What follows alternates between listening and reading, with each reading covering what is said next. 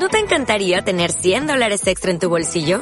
Haz que un experto bilingüe de TurboTax declare tus impuestos para el 31 de marzo y obtén 100 dólares de vuelta al instante. Porque no importa cuáles hayan sido tus logros del año pasado, TurboTax hace que cuenten. Obtén 100 dólares de vuelta y tus impuestos con 100% de precisión. Solo con Intuit TurboTax. Debes declarar para el 31 de marzo. Crédito solo aplicable al costo de la presentación federal con TurboTax Full Service. Oferta sujeta a cambios o cancelación en cualquier momento. Ay, Bueno, 15 de marzo. madre de Dios. ¿Cuánto ha costado ponernos a grabar? Ma- Madre que me Claro. parió.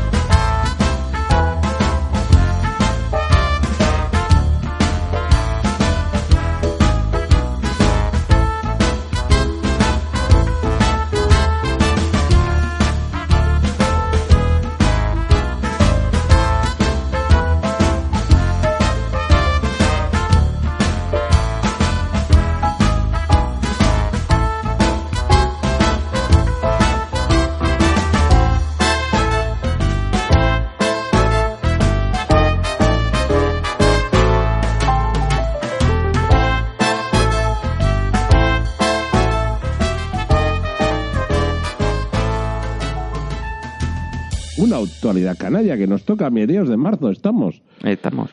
Hoy, eh, ¿cómo lo ves desde ahí afuera? Porque estás como, como en un limbo, en un paraíso, Alemania. Eh, ¿Tenéis veo. pacto de gobierno? Sí, ¿no? Blanco, negro. Bueno, pues parece, parece que sí, parece lo que ya comentábamos aquí en alguna en alguna otra ocasión, que es que, es que ha pasado mucho, ¿eh? Ya ha pasado tiempo desde el último de actualidad. Pues en el último de actualidad se decía que el SPD eh, estaba cerrando, estaba intentando cerrar pacto de gobierno con, el, con la CDU para hacer eh, la gran coalición que se llama. Y lo tienen más o menos hecho.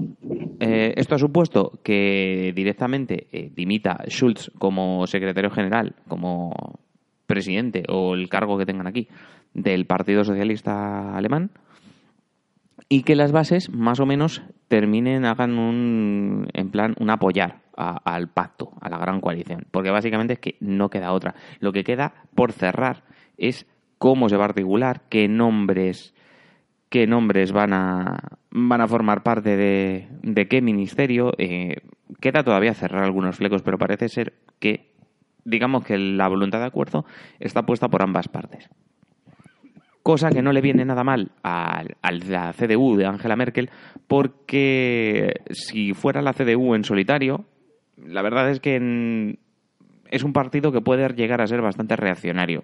Es un partido católico, democristiano. Pero bueno.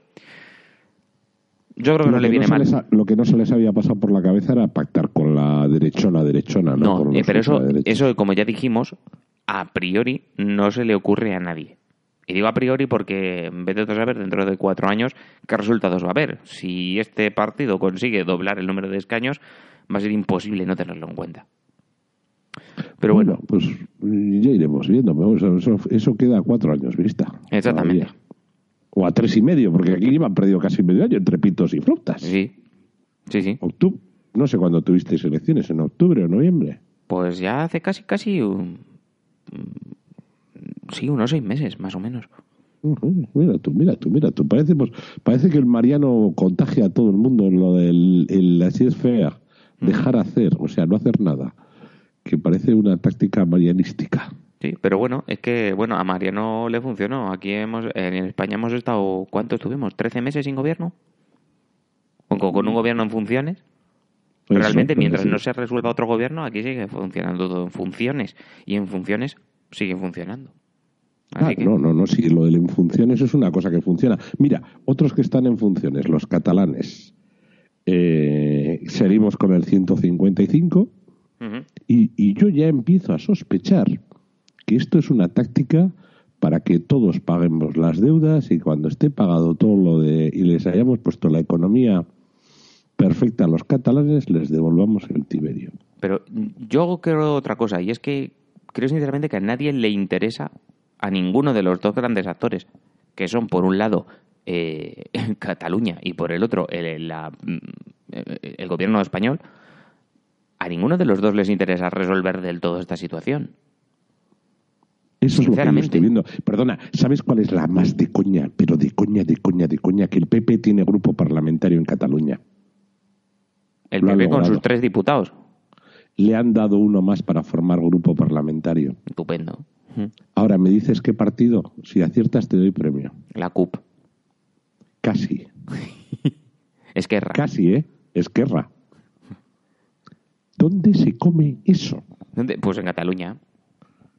O, Porque en, en el un pacto, en el o en un pacto de cortina de humo que, te- que estamos viviendo todos. En el fondo, te repito, a nadie le interesa, a todos les interesa llevarse medio bien, medio mal, por lo menos de cara a la galería, y a todos les interesa mantener esta situación, porque es una situación donde se mira el conflicto y no se mira nada más, Carlos. Volvemos a la de siempre, exacto, exacto, exacto. Oye, noticia de hoy de las que te mueres. A ver. Urdanga Ah, pues no. ha encontrado hueco. Esto es, al parecer, un perito de la instrucción de su proceso empezó a investigar el proceso en colaboración con el juez Castro antes de que se abrieran diligencias. Eso es lo que he leído yo en la prensa hoy. Si eso es verdad, alguien empezó a investigar cuando no se tenía que haber estado investigando, puede haber nulidad de proceso, nulidad de procedimientos, indefensión, patatín, patatán. Esto es un cachondeo, Carlos, ¿eh? Perdona, eh, Ese eso es se paga con, pues, con tremendo. 3 millones de euros, con 4 millones de euros, con una cuenta en Suiza, con cosas de esas. A mí que esta gentuza se libre de la, se libre de todo por los derechos de forma, me resulta cuanto menos. Vamos Pues a llamarlo de- curioso. Es lo de eh, OJ Simpson y compañía. Claro. ¿Qué quieres? El que tiene el dinero para pagarse los abogados al final encuentra el hueco. Tú y yo jamás lo encontraremos. No, yo seguro que no, pues no tengo un duro. Eso es a lo que voy. a ver, es un primer, una primera insinuación. Mm. Pero te digo que es de las típicas, cuando la he olido, digo, joder, le ha venido Dios a ver, eso tiene un costo, etcétera, etcétera. Pero le va a venir Dios a ver, no a corto, sino que se lo van a guardar para la apelación a Bruselas o a donde sea, o a Estrasburgo o a donde fuera, Y lo que sea. y ganarán. Y ¿Cuánto- ganarán. Sí, eh, esto te lo resumo, te lo resumo fácil. ¿Cuánto, cuánto ha pagado este hombre de fianzas y, y hostias de estas? Unos nueve, una cosa así, seis, ocho, nueve. Sí. Sí, eso es lo que hay que, lo que, hay Pues que lo que, para lo que librarse. habrá devolverle. Y ya está. Defecto de forma. Caso nulo. la devolverle pelas. Con eso paga quien tiene que pagar, ya lo ha pagado por delante Pues porque está. alguien lo ha puesto. Pues ya está. Con esto se va a Bahrein o donde quiera irse este señor a vivir, o a Suiza, y a tomar por saco. Bueno, entre tú y yo te diré, estamos preparando, tenemos unas Euskalpod en el País Vasco el 14 de abril. Algo escuché en la, en la, en la última asamblea extraordinaria de la asociación.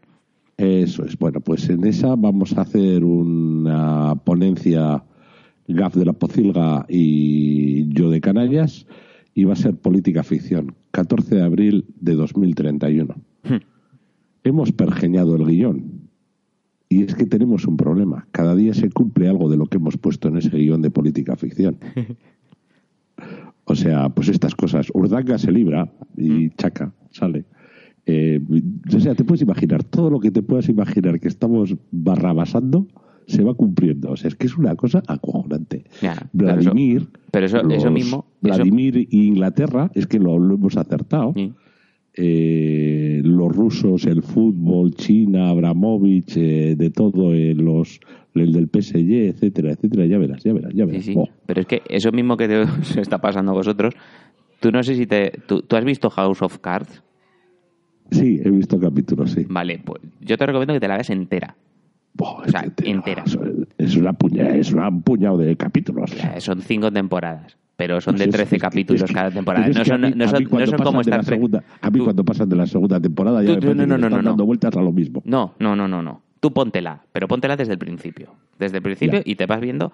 Yo reconozco que es un hijo de puta, pero el personaje que hace Kevin Spacey es una barbaridad, es buenísimo. Le va como anillo al dedo. Vi la primera y casi la mitad de la segunda. Bueno, Y pues te recomiendo que Cuando sigas. vi que, cuando el- vi que venían con más, dije, a tomar. Sí, sí, no. Y, y terminan ahora con la sexta. Eh, yo te digo, tú póntela. Han tenido un, un pequeño problema, ¿vale? Y es que Ah, sí. cuando empezaron, o sea, empezaron la serie haciendo cada vez barbaridades más gordas. O sea, el personaje iba haciendo cada vez barbaridades más gordas por mantenerse en el poder. Y llegó Donald Trump. ¿Vale? Y, y O sea, se han quedado cortos. Empezaron a decir, porque mira, saca- hacemos esto para mantenernos en el poder y decimos estas mentiras sabiendo que estamos mintiendo y no sé qué, no sé cuándo, y bo, bo, bo. Y llega Donald Trump y dicen, vaya, si es que nos hemos casi quedado cortos. Es que es eso, es que pasa, Vale. pasa lo de quedarse cortos. Luego, de todas maneras, tenemos un factor de buenismo que nos matamos. Ayer, por ejemplo, hubo algunas manifestaciones en Estados Unidos, o hubo manifestaciones pues, contra las armas, etcétera, etcétera. Y entonces salían los periódicos, en las noticias y en el telediario aquí, que mil manifestantes jóvenes se manifestaron en, en Washington. Y digo, mil en Washington es nadie. Nah, una mierda. Si aquí queremos decir que han salido, pues lo dices, pero en realidad no ha salido nadie. Nadie, eso, eso es nadie. Eso es no manifestarse y eso es un fracaso en Estados Unidos, aunque en Europa lo queramos vender como que y- toda la juventud de Estados. Unidos está en contra. Me vas a perdonar, pero es que mil jóvenes en Madrid es otra mierda. ¿Vale? Eso es. Tú pones a mil. Pero, el pero los 200.000 jubilados que va a haber en Bilbao este sábado, eso no va a ser una mierda. Ya. Bueno, esa es No. otra. Es que va, aquí valen los jubilados, miren al ataque. ¿Cómo hilamos temas, eh? Pues está mi suegro, está mi suegro ahí metido. Pero en Bilbao no, no me jodas. No, en Bilbao no, él está en Madrid. Ah. Él fue de los que fueron al Congreso. Hostia. Que tiene alguna foto por ahí. A ver, es que realmente es una vergüenza lo que está pasando. Es una vergüenza. Pero es una vergüenza que se veía venir. ¿Vale? Porque, Por desgracia, sí. por desgracia sí, pero esta, esta vergüenza que se veía venir ya estaba aprobada desde hace tiempo. Lo que pasa es que ahora, espera, cuando espera, ha llegado... Espera, espera, que- espera, que la cosa es mucho más grave que todo esto. Que desde el 2011 está aprobado que suban las pensiones de viudedad y aquí no suben Mm. porque no se les ponen, porque no hay dinero o por lo que sea. Pero el caso No, es que no suben. Sí, no, ahora, porque no hay dinero. Vamos a ver. No suben porque no hay dinero, porque se- eh, nos hemos dedicado a vaciar la hucha de donde había dinero para que subieran las pensiones. No, eh, lo del vaciar es porque si no contribuyes, no contribuyes. Ahí no hay vuelta de hoja.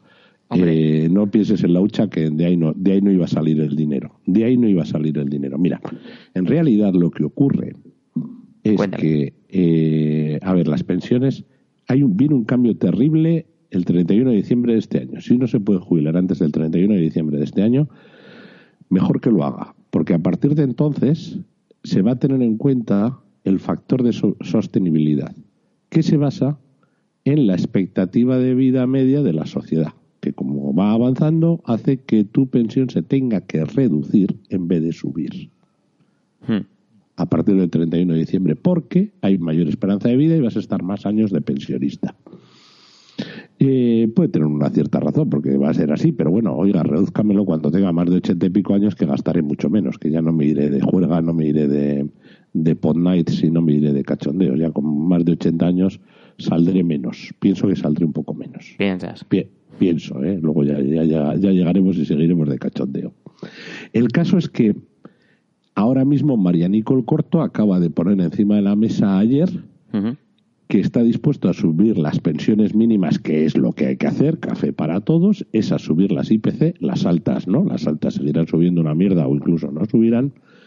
Y a las viudas, que como media vienen a tener un 52%, las van a subir al 60%. Eso ya estaba pactado para hacerlo y llegar el año que viene al 60%, como no se había hecho nunca, desde que estaba Zapatero, desde el 2011, que fue cuando se aprobó, Mariano ha dicho que este año les, quería subir a las viudas en presupuestos un 1,5 o un 2 y el año que viene el 12% restante. Más que nada porque como el año que viene hay elecciones, si las subo un 12% las viudas se me ponen todas contentas.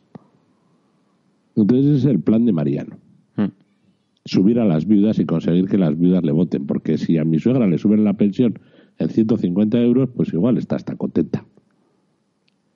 Pero solo a las viudas. ¿Por qué a las viudas? Porque las viudas son las que menos tienen, porque son las que tienen, cuando falleces te queda una pensión, pues eso, la mitad de, De lo que tenías con el marido. Vamos a decirlo, de mierda. de mierda. O sea, vi- vives sola, si vives sola, Sí, coño. la mitad de lo que tenías con el marido no es tan, tan- no es tan horrible.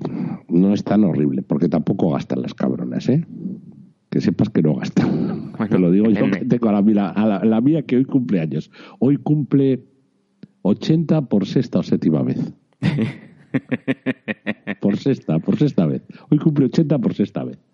Y el sábado nos toca ir a celebrarlo a un restaurante diferente, para que no sepan que es la sexta vez que cumple 80. Yo ya, mi hijo debe tener como 20 años porque le quita, nos quita edad a todos, ¿eh? Ella se quita y nos quita a todos. Yo, yo, yo tengo 6 años menos, yo soy un chaval. Porque para que no le saquen a ella los años, nos quita todos años. Esto es la coquetería que tienen las señoras. Total, que los viejos se han movilizado Mm. se han movilizado y van a dar guerra. Aquí en Bilbao es donde más guerra están dando de toda España. Las manifestaciones de los lunes son de 50.000 personas para empezar. Mm. Y Y el no día que se ponga Y no de el día que se, que se pongan farrucos y decían que van a parar la ciudad, la paran.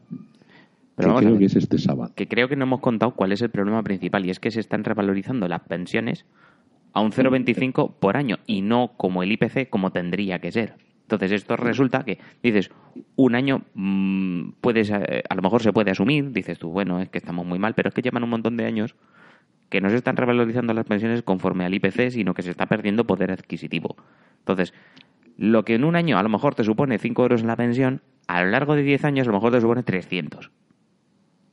Mm, 100, pero bueno, también Sí, pero me da igual, depende, depende de lo que cobre cada uno de pensión. Eh, Eso es porque te estás entre 2.250, que es lo máximo en casa, hasta 650, 700, que será lo mínimo que cobre la gente en casa, el que tiene más de 65 años. En cualquier caso, lo que sí va a ocurrir es que van a subir las mínimas hacia los 1.000 euros y las máximas van a seguir topadas. O sea, mentalizaros que la vida va a ser eso, eso es el futuro que nos espera. Y al final va a ser un café para todos y habrá una horquilla muy pequeña, entre 1.000 y 1.500. Y el resto te lo cotizas a lo que quieras. Y la diferencia en tener una entre tener una pensión enorme o una pensión básica va a ser muy pequeña, muy, muy pequeña. Y más o menos con 1.000 euros se supone que nos deberemos bandear todos los españoles. La, la teoría, lo que dice la teoría. El gran problema que tenemos es que solo subiendo un 0,25, que es lo que hace este Marianico el corto, Mm. sigue siendo mejor que subir el cero, que fue lo que hizo Zapatero cuando tuvimos inflación del 2,9, que fue un gran error de Zapatero porque le abrió la puerta a este a que solo subiendo el 0,25 sea bueno, porque dices que soy mejor que tú, que tú sí que la congelaste cuando la inflación subió un 1,9, un 2,9. Yo es que he subido un 0,25 un año que ha subido el 1,10. Y luego también es cierto que este ha tenido suerte y el año que la inflación fue negativa subió un 0,25 también. Entonces te dice, ¿y este año recuperaste? Mentira, tampoco es eh, la inflación negativa y positiva. es eh, ingeniería financiera. O sea, eso es- depende de cuando hagas la foto. Al día siguiente vuelve a subir todo. Yo hoy cuando me han dicho que en enero y febrero hemos gastado un 7,5% menos en energía, en consumo energético, que enero y febrero el año pasado, yo he dicho que no me lo creo. No sé, voy a- yo es que voy a ir a mirar mis facturas, porque lo he oído en la radio y digo, "Mm, mm, mm, mm". me da que no, me da que no. Porque creo que ha hecho más frío, pero igual ha sido marzo. Yo ya que sé, ya no sé nada. Cuando ha hecho frío ha sido en febrero, ¿verdad? Sí, nieve y realmente todo sí. eso, sí, sí, febrero. Lo que pasa es que no, no se computa en España, no se cobra cada dos meses y el mes de en medio se hace un, una No, la luz, la y luz tal. ahora, ahora- la luz ahora es cada mes. Yo El gas es cada dos, pero la luz cada mes. Hay algunos sitios donde la luz era por lo menos antes lo de cada No, dos era, meses. era, era cada dos. Era cada dos. pues eso me suena. cambiado hace un año, año y medio a cada, un, a cada mes. Así te enteras menos, porque claro, como viene todos los meses treinta y pico, treinta y pico, treinta y pico, pues te, te enteras menos. Pero bueno. Oye, Bueno. que no me fuiste a ver al Espera, Madrid espera. al parque, al Eh, parque de los príncipes, ¿eh? Espera, espera, espera, que tenía A yo aquí una cosa entre medias antes. Estaba yo con el tema de, ya que estábamos hablando del Congreso, de los presupuestos, de lo que ha hecho Rajoy con las pensiones, hay ahora una liada. No Uf. voy a hablar de por qué, ¿vale? Porque esto no es un programa amarillista ni se habla de sucesos, ¿vale? Pero vamos a hablar un poquito, a mí me gustaría por lo menos tocar el tema de la prisión permanente revisable. Pues yo tengo una posición bastante firme al respecto ya desde hace tiempo. Pero me gustaría saber tu opinión. A ver, en realidad, el que es un hijo de la gran puta lo va a seguir siendo toda la vida. Eso está claro. Ese es, ese es mi gran problema. Pero no estamos hablando de eso. La cárcel, a ver, la cárcel no reeduca. Ha valido para que, por ejemplo, los de ETA se lo piensen siete veces y una más. Porque dicen, hostias, que, que, que, que no es algo así como así. Porque ten en cuenta que esto nace cuando no puedes aplicarles la doctrina Parot Hmm. porque te la tumba Europa. Entonces se inventan esta otra figura que la aplican a estos otros crímenes sensacionalistas que pueden también tener que tener su color amarillo, pero está pensada fundamentalmente para los islamistas, para los terroristas. Tiene su, su principal motivo son los terroristas. Eh, los jueces de vigilancia penitenciaria nunca me han acabado de gustar demasiado lo que hacen, el, tra- el trabajo y la labor. Esto es, en España, por desgracia, por el mero transcurso del tiempo, tienes derecho a salir. O sea, es que es como, es como el funcionario que gana más, ¿sabes? Que, que asciende por el mero transcurso del tiempo, no importa si eres bueno o malo. Pues tampoco me gusta que por el mero transcurso del tiempo, cuando tienes cumplido un tercio de la condena, ya tienes derecho a pedir permisos y cuando tienes cumplidos dos tercios, tienes derecho a pedir la libertad condicional. Vale. Y, y si te dedicas a violar gente, es que es el descojón, con perdón, ¿eh? que tengan derecho a salir los fines de semana a violar. Eso es lo que me llama a mí la atención. Entonces, para ciertos tipos de delito, esto es violadores, infanticidas, terrorismo, echa la llave, igual no vas mal, echando la llave. ¿eh? O sea, Ujú. es que te estoy hablando de peor. Yo hasta lo del revisable lo revisaría muy poco, pero bueno. Vale. Ahora te hago una pregunta. ¿Esto no va en contra de eso de que el fin de la prisión la- en la España es reinserción, la porque somos residencia? unos buenistas. Ya, Es que pero unos ¿dónde, buenistas. dónde está escrito eso? Que a mí me suena que está en la Constitución, ¿no? Está incluso en eh, la Carta de los Derechos Humanos, Ah. etcétera, etcétera, y en eh, la Constitución Europea, el Tratado de Roma, está por todos los lados. Lo que ocurre es que cuando eres y me refiero a imposible de reinsertar, Mm. no reinsertable. Claro, pero eso, olvídate, eso quién lo decida. ¿Eso quién lo decide? Que eres imposible de reinsertar. Pues en teoría los jueces de vigilancia penitenciaria. Ya, pero. Claro, y es que yo, yo tengo ahí un tema. Es que si tú eres un psicópata, ser un psicópata no es un, un tema legal. Es un tema cuasi médico. Eso Es que tiene- sale por esa puerta, Eso, por es esa un diagnóstico. sale. Sí, sí, por esa puerta sale. No, no, no. Vamos a ver, yo he tenido. no. yo- tú ya sabes que yo he trabajado en un hospital psiquiátrico y yo he tenido psicópatas eh, ahí metidos. En un- Sí. Ser un psicópata, tú puedes ser un psicópata y trabajar perfectamente, o ser un psicópata y tener ansias asesinas. Yo he tenido gente que, hasta, que se ha tirado toda su vida metida en un hospital psiquiátrico. Porque, y, y- y tú preguntas, ¿y este señor por qué está aquí? Eh, dice, pues Pues porque, porque mató a no sé quién. Y y claro, tú le ves, es un, aparte de que sea borderline o lo que sea, es un psicópata, es un... Pero es que ser un psicópata no es, te iba a decir, no es algo per se malo. Claro, es un diagnóstico médico. Es una persona que, que está Es una enferma. enfermedad. Es una claro, enfermedad. por eso te digo, es una enfermedad.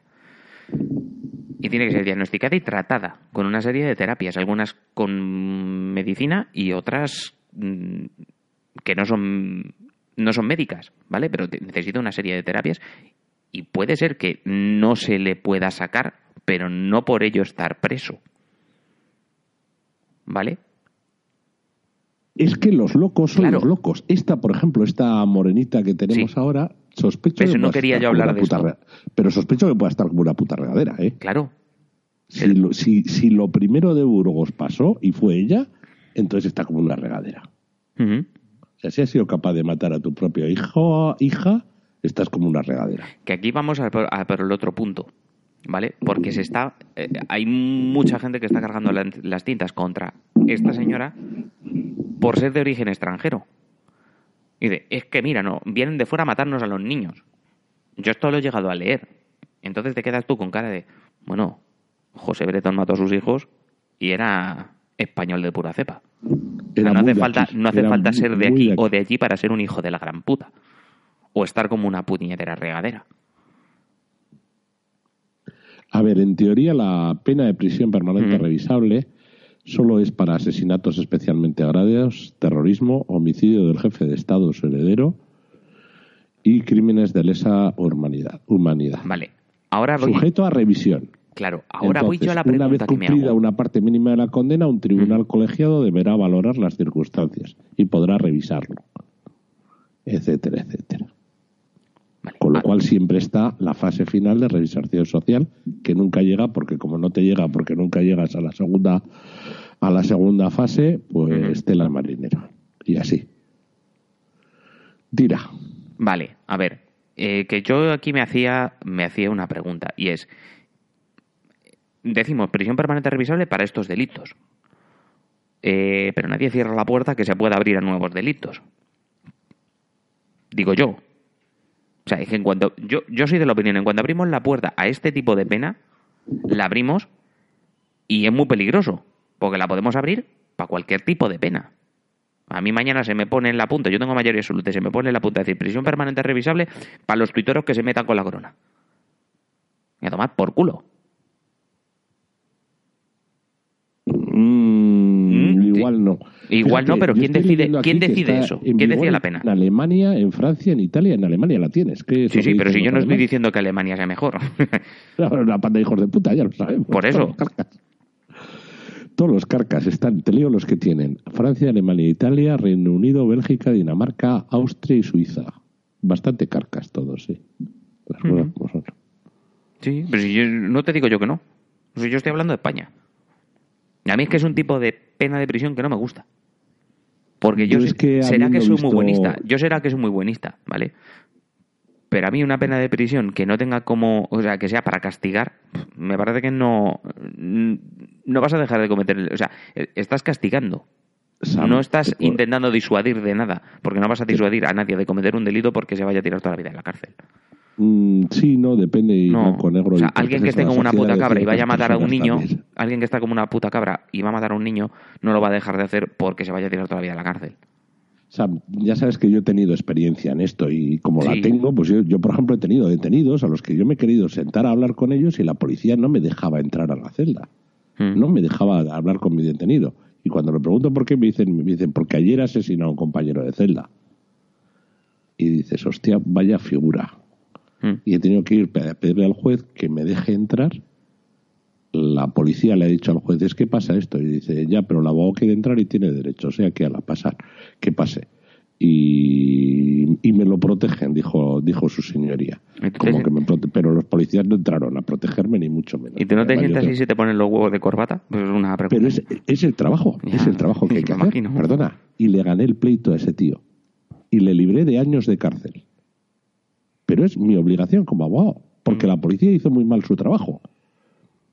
Evidentemente, de lo que no le libré fue del asesinato que ha cometido a su compañero de celda. O sea, ese ya iba a vivir ahí permanentemente. Yo le libré, mira, a este hombre le pedían algo así como conmigo le pedían cuatro años por siete robos, le pedían unos 28, 28 años, que solo hubiera cumplido 12 Mm. de esos, por esos robos míos.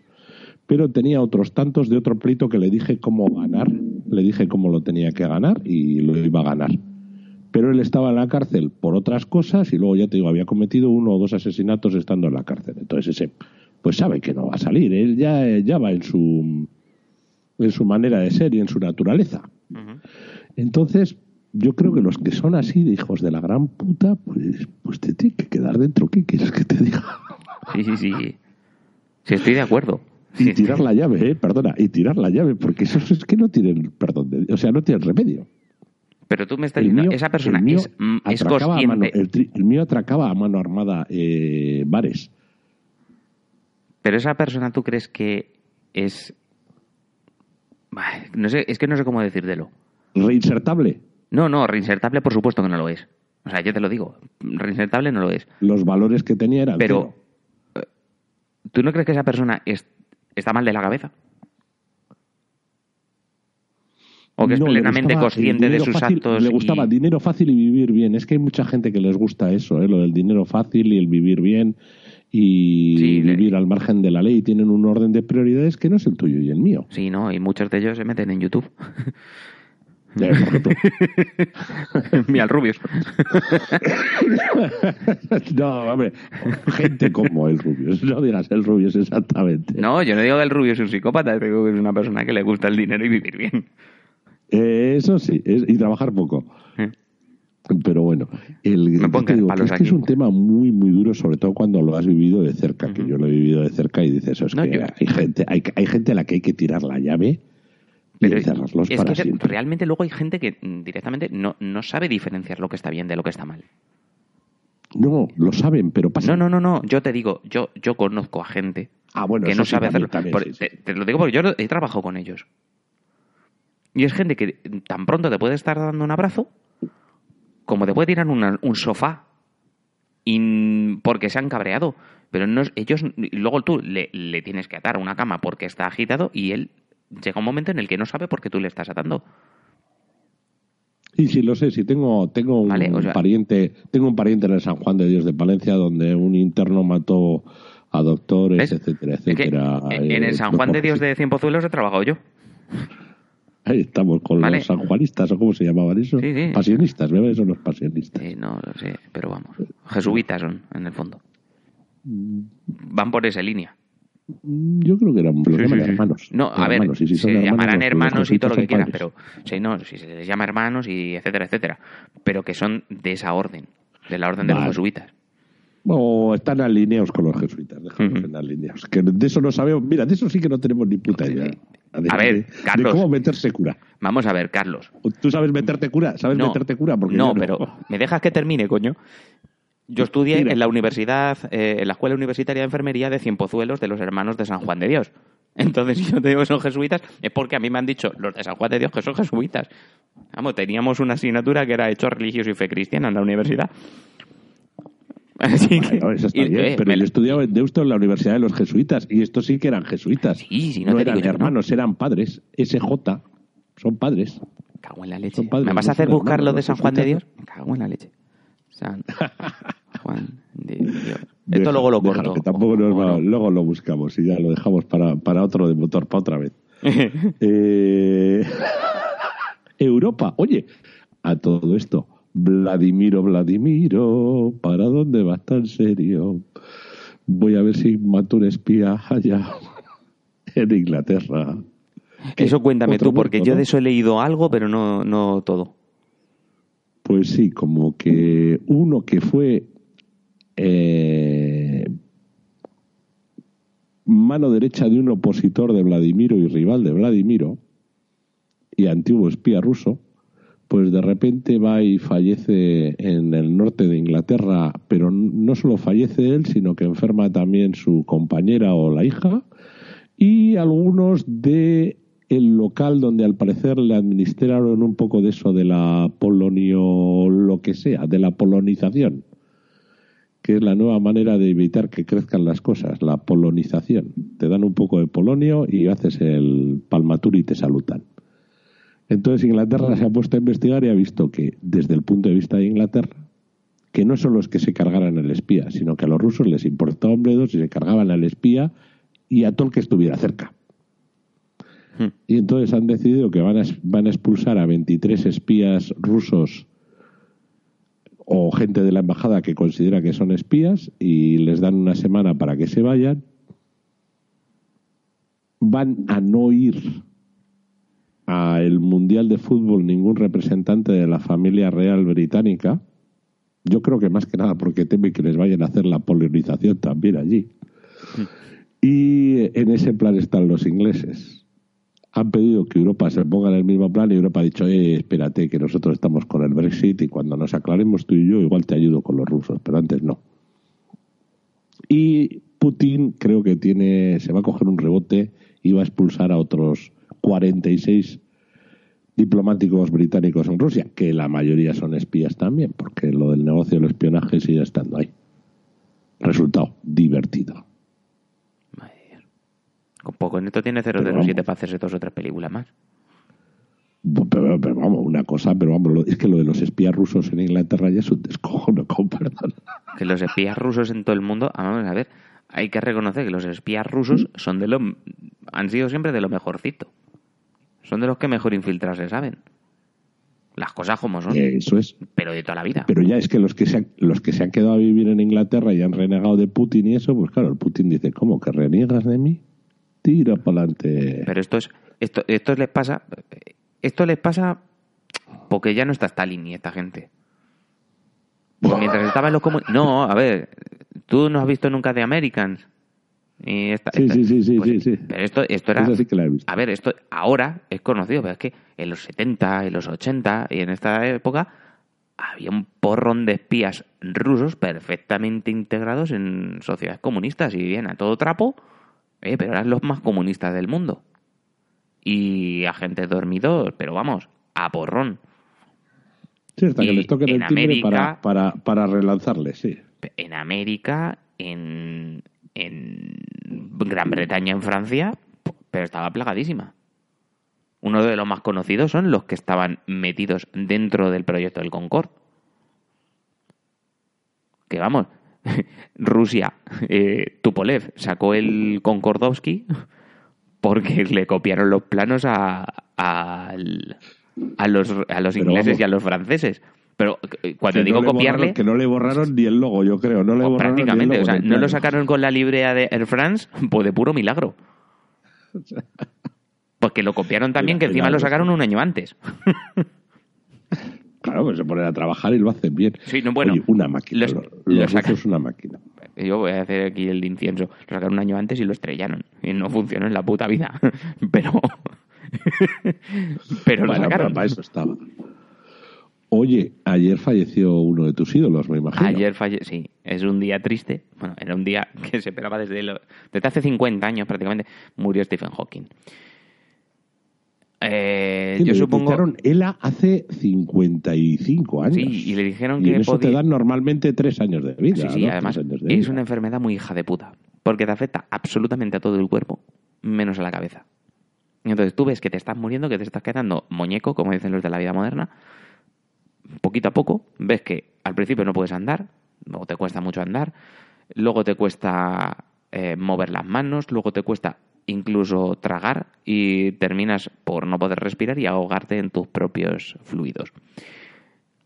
Esto normalmente es un proceso de tres años. Es un proceso que se llama, eh, eh, bueno, realmente es que las, las neuronas de tu cuerpo se van quedando sin una capa que las protege, que se llama mielina. Y terminan muriendo, realmente.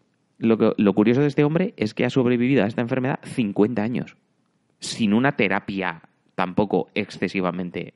No, no le han hecho terapias extra especiales por ser quien era.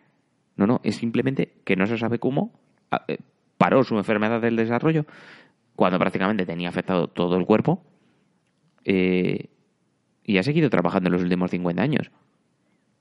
De hecho, Oye, trabajando interviniendo mucho. en podcasting, en podcasting a, a base de bien, a base de Bueno, eso sería un loquendo. sintetizador ese de voz que tenía, pues, pues ha sido un colaborador de muchos podcasts de humor Ojo, que si eh, tú, cuando correspondía. que si tú, tú dices, eh, porque la imagen normal que tenemos de Stephen Hawking él, es de él sentado en una silla de ruedas robotizada, con una pantalla de ordenador y un sintetizador que le fabricaron, bueno, esto sí que fue un- una En el investigación año ochenta y pico. en el año 80 y pico, 80 y mucho, eh, que fue liderada además por Intel. Intel le regaló la primera versión de su silla de ruedas, que luego fueron mejorando conforme pasaban los años. Eh, la verdad es que si ves, yo aquí hago mi incienso técnico, si ves cómo funcionaba la máquina, porque al principio podía mover un poquito la lengua y que la lengua manejaba una especie de ratón y iba seleccionando las letras o palabras que tenía que usar. Mm, poco a poco fue perdiendo también la movilidad de la lengua y le hicieron, si tú te ves en las últimas versiones de, de su silla, al lado de la pantalla tenía varias cámaras. Tenía tres cámaras, creo que era. Y eso detectaba los movimientos de su ojo. Y con eso iba, se podía comunicar. Tardaba muchísimo, ¿vale? O sea, para hacer dos o tres palabras se tiraba un minuto. Pero es que su última tesis, su última tesis, su último trabajo, su último paper, lo publicó en el 2016, ¿vale? Hace dos años. Que ya no lo escribía él solo, lo escribía en colaboración con otros científicos, pero es que ha seguido trabajando hasta hace prácticamente dos días. O sea, a mí me parece alucinante. Eh, ha sido una, una de las mentes más preclaras de, de, la física de los últimos, del último siglo. No hemos tenido la oportunidad y la suerte de conocer a una persona que a la postre será recordada pues prácticamente como Einstein. Yo creo que está a ese nivel. Sí, este fue el que logró demostrar cosas de Einstein que habían sido indemostrables hasta, hasta que ha llegado él. Bueno, ojo, es que una de las cosas, o sea, podemos darle las gracias a dos, eh, dos descubrimientos científicos eh, de astrofísica, como son, por un lado, eh, suya es la idea, la teoría, la formulación del Big Bang, y por otro lado, de los agujeros negros. Son dos misterios que, bueno, él como físico teórico, como astrofísico teórico, no observacional, eh, teorizó y que poco a poco se van, se van demostrando como ciertos, sobre todo los agujeros negros. La teoría de los agujeros negros, que eh, creo que data por su parte de los años 60, que la ha ido perfeccionando con el paso de los años, conforme ha habido más datos y más descubrimientos. Pero vamos, en los años 60 él fue el que teorizó sobre los agujeros negros y hoy por hoy se dan como hechos probados. Además, se ha demostrado que prácticamente que en el centro de cada galaxia hay un gran agujero negro, un agujero negro masivo. Es una pena, es una pérdida. Lo que pasa que, bueno, 76 años, dado su estado de salud, me parece un logro. además, hay, aquí quiero hacer un inciso. Hay un podcast de, unos astrofísicos, de unos físicos eh, de Canarias, se llama Coffee Break. Creo, creo que es eh, Coffee Break. En el último en el último podcast, que dura casi tres horas, eh, hacen una revisión de todos o de las más importantes obras científicas de Stephen Hawking. Lo hicieron curiosamente antes de que muriera, intuyéndose ya que no le quedaba mucho, pero vamos. Muy pues unos hachas estos canarios y han acertado tanto de me han preguntado lo de Stas Mojama, como hacía en su día Mario Girón con los amigos de la Tontulia, pero, pero casi. Pero casi. 76. Yo creo que está bien, chico. Para cómo estaba, está muy bien llegados a los 76. Hmm. Si es que ha tenido hasta películas sobre la primera mujer, ahora harán películas sobre su segunda mujer, que creo que era la que le daba de hostias. Realmente lo de, la, lo de, la, primera mujer es muy curioso, porque la primera mujer es la conocí en la universidad, cuando antes de que le diagnosticaran la esclerosis lateral amiotrófica. Y bueno, se la le diagnostican, le dan un pronóstico de dos años y ella se casa con él en ese momento. Cuando mm, más de una habría dicho, mira, ahí te quedas, lo siento, yo no me brinco. Joder, pues, pero era solo para dos años y voy a chupar la pensión de viudedad toda la vida. y yo me caso contigo para eso. Pues Igual era para eso. Y luego se casa con él. Que, Se casa con él y estuvo casada con él 25 años. Eh, al final se divorció, creo que en el 98 o 99, pero no ha dejado de estar vinculada a Stephen Hawking porque se, se fue de su casa, se mudó, se mudó a cinco minutos de Stephen Hawking. ¿Para qué? Pues para poder, eh, de hecho le siguió visitando, eh, le siguió visitando frecuentemente y se preocupó mucho de su estado de salud hasta el último momento. Así que es, es una cosa curiosa. Se, separaron porque no querían estar, o no quería ella, o no quería él, porque él se volvió a casar después. Y, bueno, es una cosa curiosa. Ella escribió su, punto de vista, su, un libro, él la autorizó la publicación de ese libro y a raíz de ese libro se hizo la película, la última película, La teoría del todo, que se llama. Exactamente, pero es que ahora falta igual, ya falta la siguiente película, que habrá más películas, ya verás. Bueno, más, teorías de más cosas. Le, tenemos en dos o tres apariciones que hizo estelares en The Big Bang Theory. Exactamente. si es que no lo hacía mal, no lo hacía mal. Oye, tenía buen humor el tío es una cosa, hasta el final. Es una cosa que sí que se destaca, que tenía un sentido del humor muy, muy ácido y muy, muy acuciado. Pero bueno. Oye, pues hemos, eh, ya te digo que me queda en el tintero hablar de tu Madrid que ganó. Pues habla, hombre. Yo es que de fútbol ya pues sabes que poco a poco. Joder, que, que, yo que quería que hubiera sido. Ahora, mira, le puede tocar con el Bayern. Imagínate, si le toca con el Bayern, igual vas y todo. No, o no. O, tampoco. O no. no, no, voy a ir, no voy a ir a Hockenheim. pues ya te puedes hacer una idea. sí, como para ir, a, como para ir a, a ver al mandril, sí, también tienes razón. Las también cosas como razón. son. No. Yo sé que ha ganado. Que no, que hay sé- otras, pri- hay otras prioridades. sé que ha ganado el, el Sevilla, pero hijo, es que el Y fútbol a ayer, el mí. Barce- y ayer el Barcelona también. Sí. ganó bien. 3-0 el Barcelona. O sea, todos ahí en Europa estamos muy muy que nos salimos, parece. Pero bueno, ya veremos. Aquí en casa, pues las tiros, como siempre. Y luego eso, las propiedades de los clubes. Porque si el Madrid le ganó al PSG, que se había gastado casi 500 millones, pues ahora el... ¿Cómo se llama? El jeque moro, el, de, el del PSG, igual decide tomar otra táctica táctica que estamos desarrollando nosotros en ese podcast ficción del 14 de abril de 2031. Ujú. Porque ¿a dónde va Europa? Pues vaya usted a saber, ¿verdad? Porque tú no lo sabes y yo tampoco. Porque no lo sabe nadie. Que sabe nadie. Eso es. Toma. Eh, hablamos de tus vacaciones. Ya tenías casi cerradas las vacaciones, ¿no? ¿Las de verano? Sí. Sí. Sí, prácticamente sí. Vale. Eso, Yo. eso es que no íbamos, a, no íbamos a coincidir, me parece. Casi nada. Que como, Creo que no. Como no nos veamos en la carretera, creo que no coincidimos. Ah, quedamos ahí en Porque Bailén. Tú llegas, tú llegas al sur el día que eh, la fecha, el día que yo me voy. Sí, ya te, yo te, Con te dije, yo, yo llego el 20, creo recordar. Eso es. ¿Y Y, yo creo ibas? que me iré el día 20. Creo que me Pues iré el mira. día 20. No puedo hacer de irme el día 21, pero Quedamos en Bailén. igual. no, porque yo voy por lo de la Vía de la Plata. Salvo que bajaras desde León, Pues. que no va a ser el caso. No lo sé, no lo sé.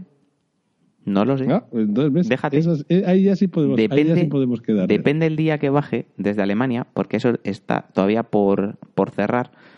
Depende el día que baje, ¿me bajo por León o me bajo por Madrid? Es que esa es la donde está la mer de le mouton, la mer de le mouton, o la madre del cordero. Hmm. Oye, pues casi todo. ¿Tienes alguna noticia de estas cachondas? Hombre, o- no hemos hablado, no hemos hablado de una importante, que son las elecciones de Italia. Pero bueno, Hostias, es verdad, es verdad, es verdad. Italia, esto es un déjà vu de España casi. pues casi. Porque, bueno, Italia es que nunca ha sido muy gobernable, que digamos, pero es que en las últimas, eh, a ver, quienes han dado la sorpresa han sido los del movimiento Cinco Estrellas. Que es, eh, hay algunos que dicen, en son los de Podemos. Bueno, yo, lo- yo lo diría más bien como un Macron. No sé. Porque tienen es un, cosas es que es un intermedio. Empezó, empezó siendo un movimiento cómico, acuérdate que estaba el Pepe Grillo y Mm. compañía. Y luego quiso aglutinar a todo lo que era contrario al establishment.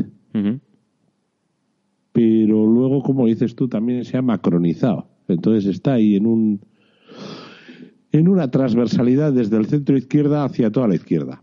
Mm. De todas maneras, Eso es lo han ganado en escaños, pero no han ganado en votos, porque en votos ha ganado el partido de la Liga. es que Italia tiene, primero, punto uno primero y fundamental que no tenemos claro en España. Mm. Italia como unidad política no existe hasta, Gara- hasta Garibaldi, 1860 y pico. Mm. Esto es 150 años de historia como nación, no más. Mm. Mientras tanto, eso ha sido la casa de Tócame Roque. Pero vamos, ahí han mandado cada pichichi, puede decirse. O sea, te conozco estados que ocupan menos que el pueblo ese de donde vives tú en Alemania. Mm. Ejemplo, la República Marinara de Noli. Noli tiene unos 2.500 habitantes. O sea, con eso te lo digo todo. Y eso ha sido república durante cientos de años.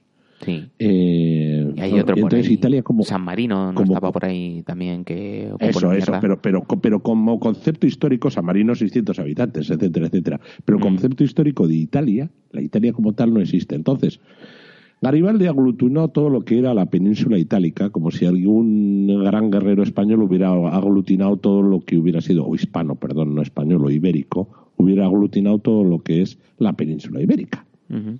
Que no es el caso, porque para eso estamos separados los portugueses, los españoles, los andorranos y los gibraltareños. Pero bueno, el caso es que en Italia juntaron todo y lo que han juntado es un norte muy laborioso con un sur poco laborioso. Las cosas como son. Que, perdón, que es en teoría el mismo esquema que tiene el norte de Portugal respecto del sur, esto es Oporto respecto del Algarve, o lo mismo que en España podrían tener, en teoría, los teóricos vasco-catalanes respecto de los andaluces, cosa que tampoco me creo. O sea, lo, relatabiliz- lo relativizo lo que pueda decirse en Italia del norte al sur, lo mismo que lo relativizo en España o que lo relativizo en Portugal. Hace un poco más calor en el sur y luego se toma la vida pues con otra velocidad. Mm, y a partir de ahí, los capitolinos del centro, esto es Roma, Madrid, Lisboa, pues a templar gaitas, porque no les queda otra vez otra. ¿Qué quieres que te diga? A intentar hacer equilibrios. ¿Podría romperse Italia? Lo veo mucho más factible que que se rompa España. Bueno, yo no lo veo factible. Que se rompa Italia. Lo de España ya es un teatro. Y el sur y Roma chita ver, aperta, ¿eh? Mm. Podría ser, ¿eh? Porque ahí sí que el voto está totalmente decantado, ¿eh? El norte va por un lado y el sur va por el otro.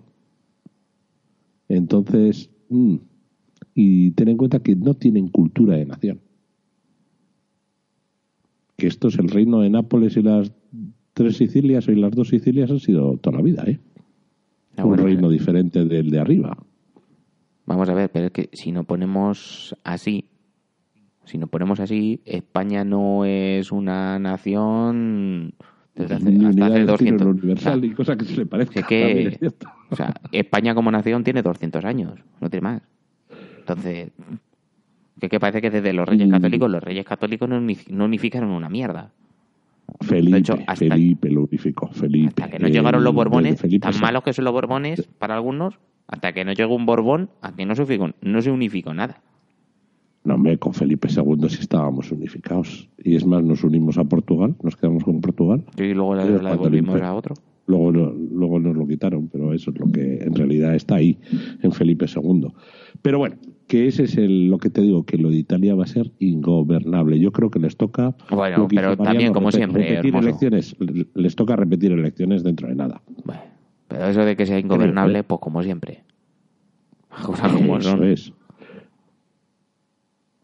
Mira, ahí eligen al presidente. ¿Te acuerdas aquel Sandro Pertini en el Mundial de Fútbol de... Ah, no, que tú, joder, si tú no habías nacido, coño. Probablemente no.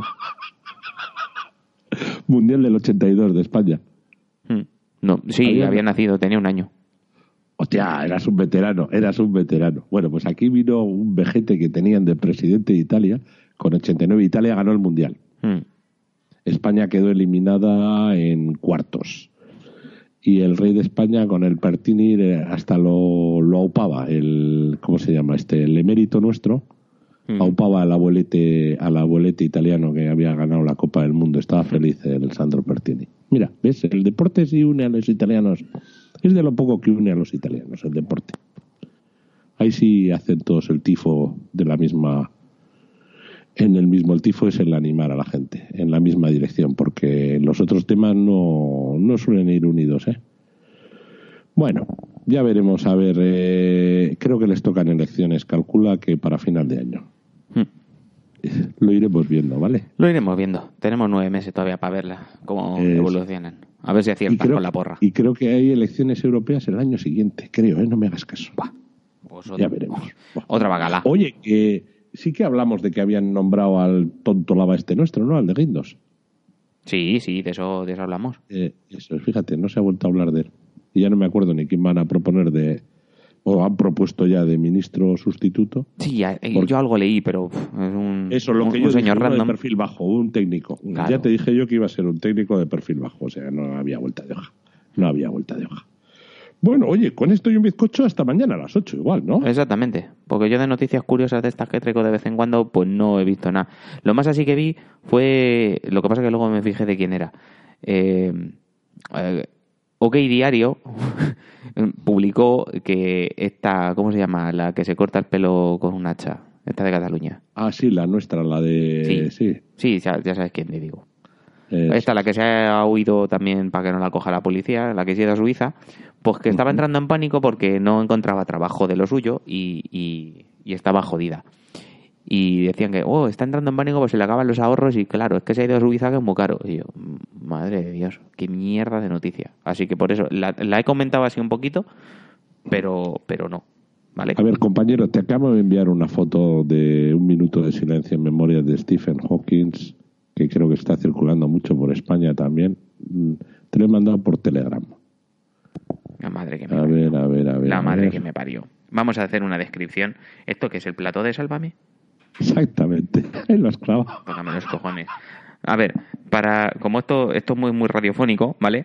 Dice, el mundo de la ciencia se une para rendir homenaje a Stephen Hawking y aparece el plató de Sálvame con una foto de Stephen Hawking detrás, que esto es un montaje seguro. Vamos, se nota que es un montaje, está recortadito. Y aparecen todos de pie, haciendo así con cara de pena. Aquí está Belén Esteban, la La Terelu, Terelu, la el- Papadilla. De Padilla, el... yo qué sé, Unas es que no señoras conozco- aquí no- que se han apuntado para comerse unos yogures.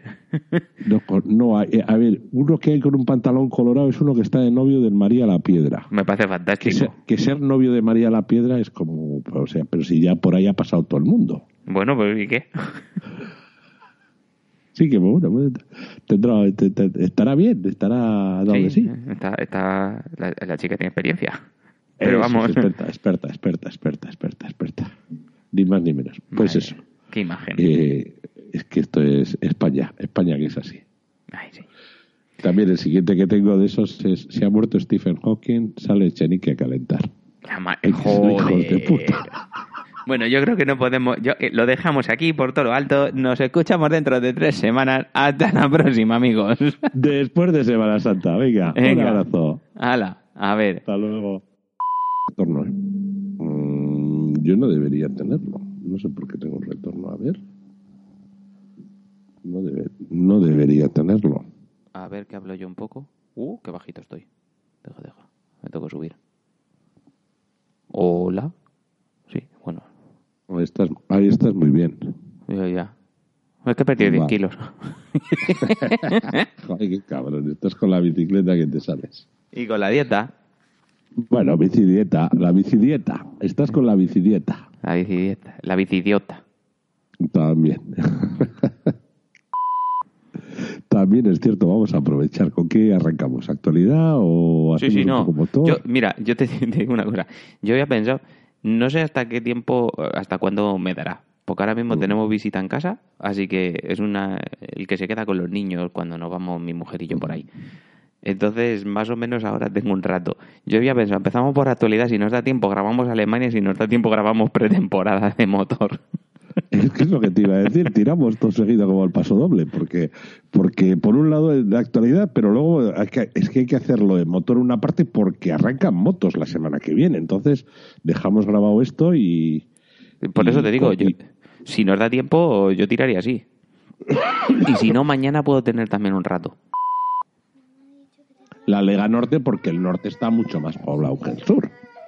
Ya está. Hala, ya está. Ya tienes ahí algún lloro.